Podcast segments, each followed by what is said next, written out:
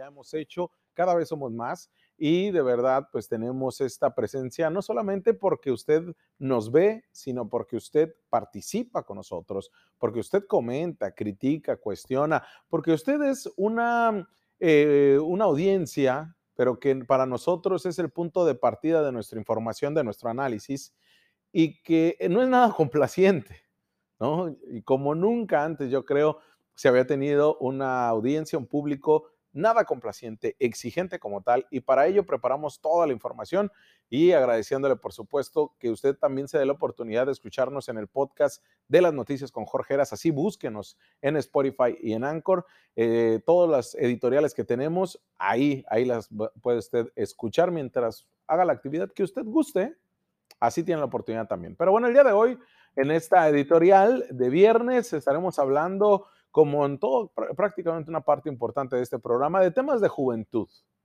La juventud de las juventudes de México. Para muchos, la juventud en México es este, es el futuro, así se nos ha vendido. Nos lo han vendido generación tras generación. Los jóvenes son el futuro de México y los políticos se inflaban el pecho al decirlo. Y las familias aplaudían a esos políticos que tomaban en consideración a las juventudes para hechos futuros. Porque decían, bueno, en el proyecto de nación, al futuro, están los jóvenes. Pero los jóvenes han poco a poco roto esta, este discurso hueco, porque era únicamente discurso. Y los jóvenes han asaltado los espacios públicos, ah, se han apropiado también de los espacios de gobierno y han hecho en las diferentes, este, en los diferentes sectores económicos, artísticos, culturales, este, empresariales, sociales, los han hecho suyos. Porque los jóvenes, déjeme decirle al político de tres pesos o al político que tiene una visión corta, los jóvenes son el presente de México. Pero no solamente eso. Hay que decirnos a nosotros como sociedad que los jóvenes son el presente de México los jóvenes hay que quitarnos esta idea de que son el futuro. Y para ello ocupamos toda una reflexión y ese diagnóstico que ya han hecho autoridades mismas de cómo se encuentran los jóvenes en el país. ¿Cuántos son? ¿Cómo son? ¿Qué es lo que hacen? ¿Qué es lo que viven? Y para ello usted y yo nos vamos a meter en los números. Los datos duros que nos dicen que en México hay cerca de 40 millones de personas jóvenes entre los 12 y los 29 años. El último dato que incluso arrojó el Instituto de la Juventud eh, de México, que son 37.5 millones de jóvenes. ¿Eso qué quiere decir? Que el 31% de la población nacional tiene de entre los 12 y los 29 años. Son jóvenes. Y se tiene que adoptar como tal. Cada política pública tiene que impactar en los jóvenes. 31.4% de la población nacional son jóvenes. 6.8 millones tienen entre 12 y 14 años. 10 millones entre 15 y 19. Otros 10 millones entre 20 y 24 y casi 10 eh, millones más entre 25 y 29 años. Así está distribuido nuestro país con datos oficiales. Uno de cada tres son jóvenes. De acuerdo a datos de la CONAPRED, de esta comisión para erradicar la discriminación, el problema principal de los jóvenes en México es que casi el 50%, ¿sabe qué? Vive la misma situación que vive 60, casi 60 millones de mexicanos, que es la pobreza. Uno de cada dos jóvenes en México viven en pobreza y pobreza extrema.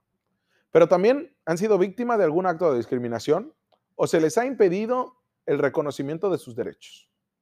En estos números, que les digo son oficiales, el 37% se encuentra en, pobreza moderada y el 7.3% en pobreza extrema. Es decir, carece de uno, eh, carece de dos o más servicios indispensables, como lo es vivienda, como lo es salud, como lo es este, agua, como lo es educación. Carece de eso. Por eso viven en pobreza extrema.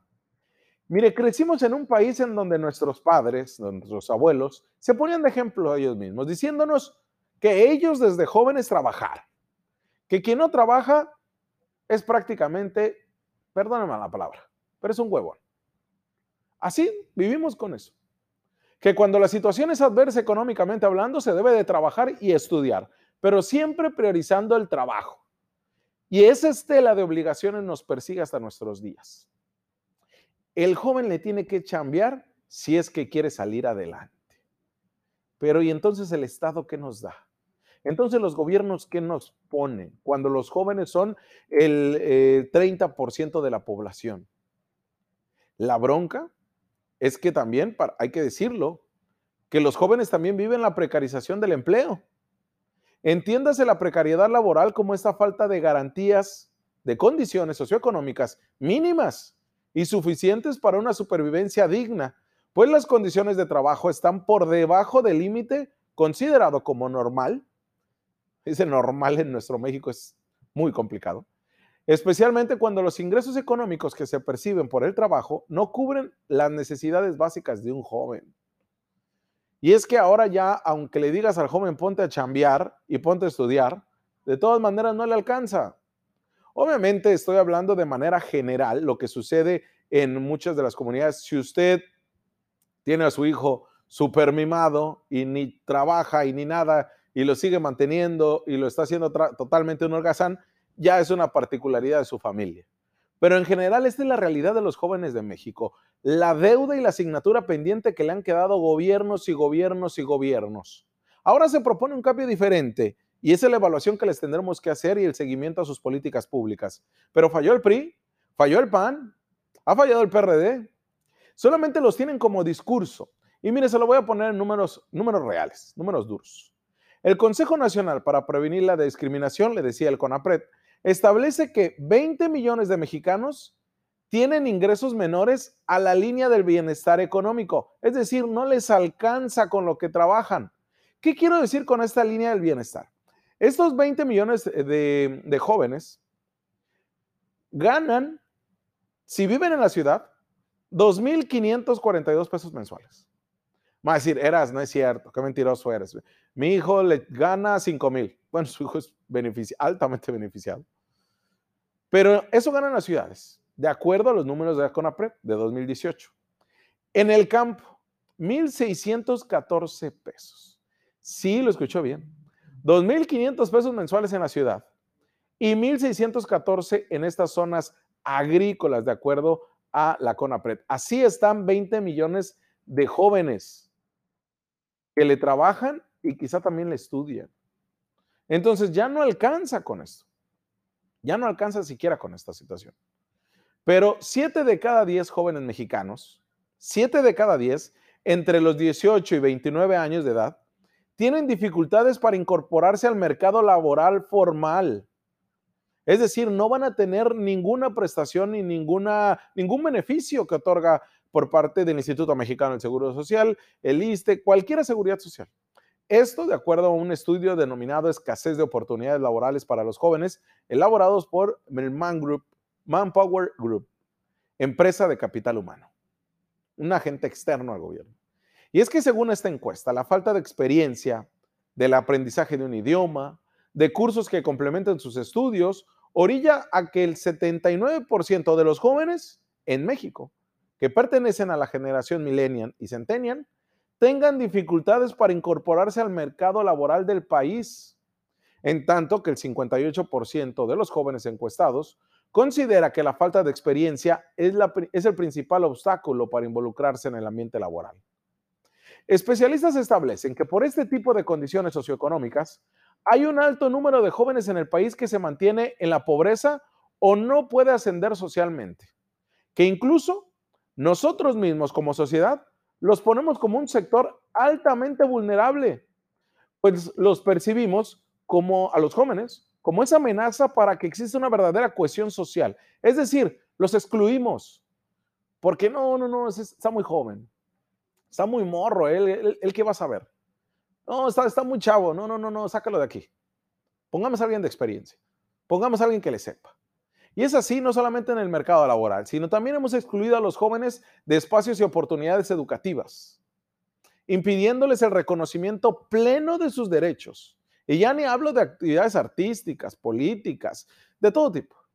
Porque la discriminación es un tema prioritario para atender, pues cada vez más jóvenes en México son discriminados por diversas situaciones, entre ellas su condición social, su apariencia física, ligada también a su, condición económica, incluso hasta la escuela en que estudiaron, el lugar donde viven, o incluso sus publicaciones en redes sociales, hasta en las mismas redes sociales. Ya son excluidos los jóvenes. La descomposición social también tiene sus afectaciones en los jóvenes. Datos oficiales nos revelan que el 64% viven con ambos padres, solamente el 64%. El 23% de los jóvenes solo con su madre, el 3% con su padre y el 10% viven con uno o más parientes adultos, abuelos, abuelas, tías, tíos, con quien sea. Están tan vulnerados sus derechos que el gobierno de México reconoce que del total de los jóvenes del país, apenas uno de cada tres tiene acceso a la seguridad social. Tiene acceso al ISTE, al IMSS o a servicios de salud u otros similares. Con esto podemos decir, en números duros, que 24.9 millones de mexicanos jóvenes es decir, el 67%, no tiene seguridad social. ¿No le parece grave? Pero ¿sabe qué? Tampoco tienen acceso a la alimentación como están 9 millones de mexicanos, ¿eh? de jóvenes mexicanos, que representan el 24%. Tampoco el 8.2 8.2 eh, millones no cuentan con servicios básicos de vivienda. Pero también hay un sector más, pero más vulnerable dentro de los mismos jóvenes son aquellos que no tienen la oportunidad ni de estudiar ni de trabajar, porque de acuerdo a CONAPRED, son 5.4 millones de jóvenes en México los que alarmantemente no pueden estudiar ni trabajar.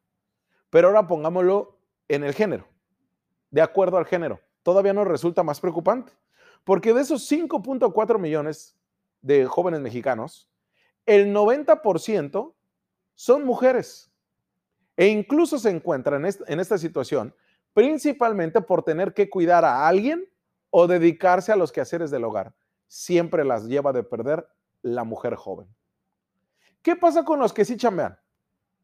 Pues entre los jóvenes de 18 a 29 años que son económicamente activos, hay una brecha de género pronunciada.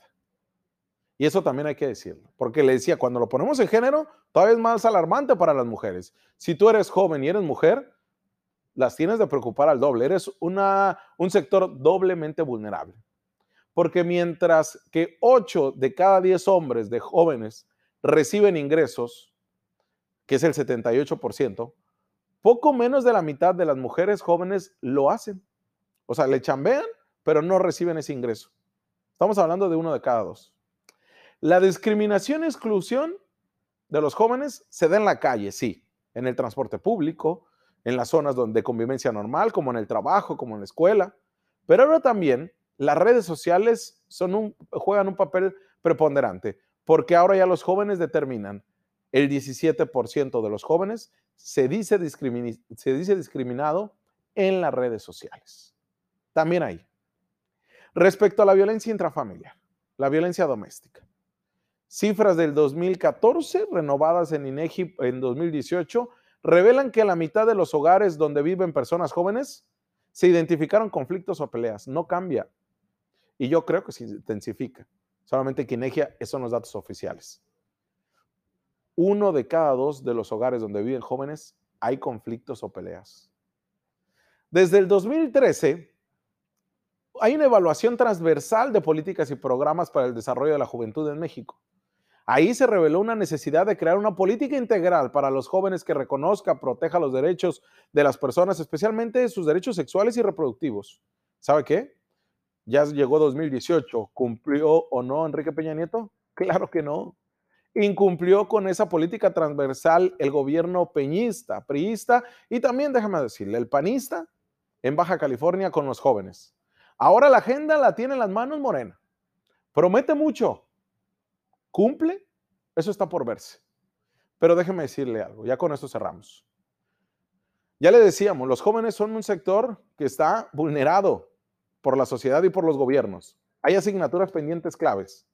Pero si usted es joven, si usted es mujer, si usted es migrante, y quizás si usted es joven, mujer, migrante y es em, con eh, preferencias sexuales diferentes, usted es la persona más vulnerable dentro de una sociedad, la sociedad mexicana.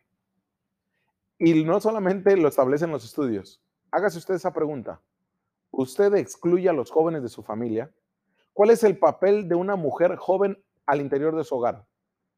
Cuando usted ve un grupo de jóvenes en la esquina de su casa, ¿qué es en lo que piensa?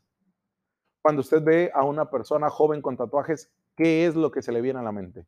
Ese tipo de cosas son las que nos tenemos que cuestionar y ver que como sociedad también hemos fallado. no solamente las políticas públicas han fallado, la sociedad también le hemos fallado a los jóvenes. Le digo como inicié, los jóvenes no son el futuro de México, son el presente y hay que entenderlo como tal. Vamos a una pausa comercial y volvemos para más análisis como este.